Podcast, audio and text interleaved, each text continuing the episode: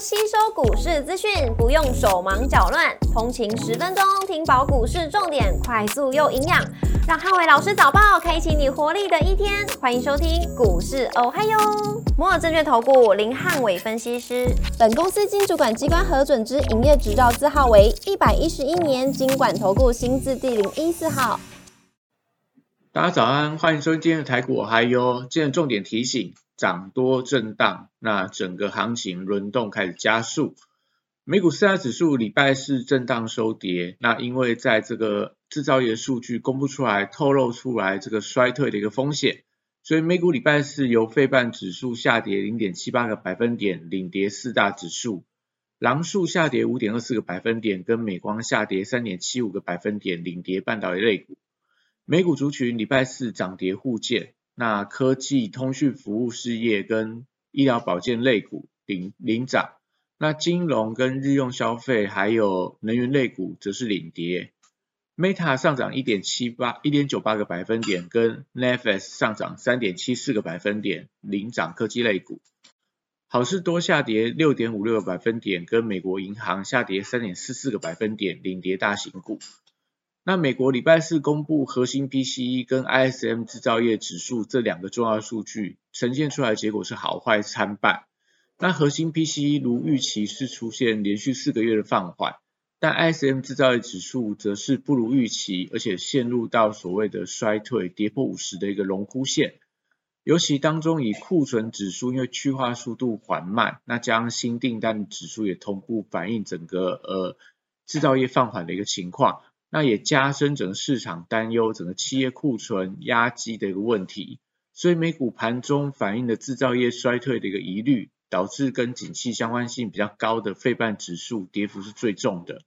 那市场持续等待礼拜二晚上公布的非农就业数据，来确认联准会接下来的一个政策路径，所以美股现阶段是呈现观望的一个态势。那股市红绿灯今天亮出黄灯。那美元创低，跟美债利率同步也是创下新低，但资金行情跟台股的一个涨多的震荡，我觉得让整个行情在高档进行震荡机会是比较高的。那在行情当中会呃呈现所谓轮动加速的一个现象。台指期盘后盘下跌六十九点做收，跌幅来到零点四六个百分点。那台今天 ADR 下跌零点三六个百分点。礼拜五大盘指数观察重点有三个：第一个，万五大关的震荡跟量能变化；二，穿山股的补涨速度；三，电子题材股续强的一个族群。那礼拜五台股反映美股涨多的拉回，加上说外资期货多单的大减，所以短线指数涨多回档压力开始加重，但是跌幅不至于太重啊，就是说整个行情应该是维持一个高档震荡。而资金行情还是不变，因为今天看起来整个一个利率走低，跟美元指数的一个走跌，都有利整个资金回流到亚洲市场。那万五大关，我认为说今天可能小幅度在这边出现震荡失守，但最近还是会呈现反复测试的一个态势。那盘中观察一下这个反弹零点三八二一万四千九百一十七点的支撑力道，如果拉回量缩，而且台币呈现续升的话，那盘中开低都容易留下下影线。那礼拜五观望这个美国的非农数据跟假期的效应，所以在量缩环境底下，有利整个中小型股的一个表现。货柜三雄部分礼拜五观察能不能呈现抗跌的力道。那因为货柜股基期相对是偏低的，所以可能有机会吸引到法人的买盘卡位。但午盘过后还是要提防，呃，因为今天下午公布的 SCFI 指数。目前可能会出现连续二十四周的下跌，所以会不会出现提前出场的卖压？我觉得可能稍微可以观察一下。那如果说反映这个连续二十周下跌，但跌幅收敛的话，那可能对于货柜三雄来说，午盘的卖压应该只是稍微比较轻微的这种所谓调节的力道，不至于出现大跌的情况。但一旦出现大跌，代表可能今天下午的 S S C F I 指数。跌幅是超呃超乎市场的预期，那对货柜三雄下礼拜的走势就会造成比较大的压力。那 B D I 指数持续呈现震荡的情况，散装航运反弹过后，那礼拜五我认为说会稍有出现一些压力，那但是呃整体上会出现多大的一个修正幅度，但跟整个货柜三雄走势会直接的相关。国际原料报价礼拜四持续反弹，那基本金属跟贵金属的涨幅领先，呃，黄金跟白银盘中涨幅都相当的可观。那另外在这个所谓的镍价、铝价等等，还还有铜价，基本上维持一个上涨的格局。所以在传产报价股部分，我认为礼拜五还是有一些报补涨的空间，不论是在钢铁、电气电缆，还有这个贵金属相关的，我觉得都是可能大家盘中可以留意的标的。绿能族群维持一个轮动的架构，整个政策题材还是在，因为目前看起来市场对于这个涨电价还是有这样的一个想象空间，所以这个所谓的风力发电、储能跟太阳能，我觉得都还是有一些轮动补涨的机会，只是说因为涨势不连续，所以这族群操作，我觉得就盘中顺势操作就可以了。升级股部分，礼拜我还是看个股表现的空间。那台康生在礼拜四是涨停板做收，而且创下波段的新高。那指标股像美食、合一、宝瑞跟北极星，那最近还是维持一个轮动的架构，比较没有看到整个族群全面性的发动。所以呃，在这个整齐的涨势还没有出现之前，我觉得升级股就以个别题材为主。那汽车零组件族群还是维持一个多方轮动的架构。玉龙集团相关的股票跟电动车的题材，像近期的一些电池相关的、充电桩相关的，还有一些所谓的汽车零组件的股票，甚至说连整流二极体的股票都开始有一些轮动创高的情况。那另外在 M 零组件，像东阳、耿鼎、提维西等等的股票，那目前我觉得都在这个礼拜维持一些轮动轮涨的一个节奏。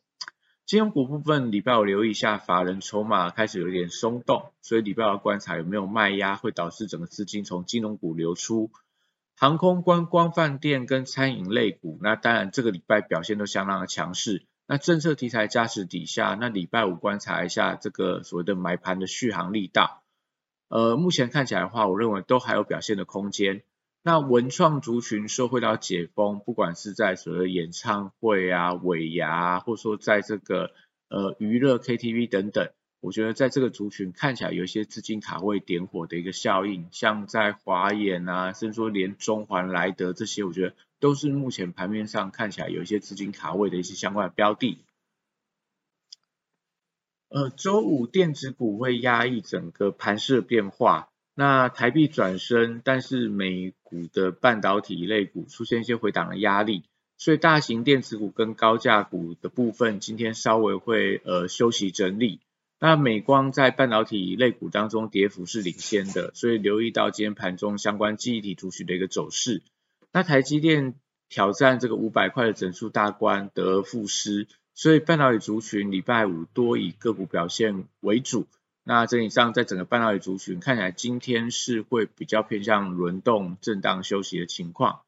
苹果股价持续在低档呈现震荡，所以 Type C 相关的概念股跟光学镜头股票，像昨天的创维往上发动，那今天能不能持续往上攻高？那光学镜头股部分，则是最近也是呈现比较明显轮动的架构，联一光啊、玉金光、阳明光、大力光等等，虽然说还是续涨，但是涨幅是一天强一天弱。所以最近都是以一日行情为主，要观察一下连涨惯性有没有办法成型。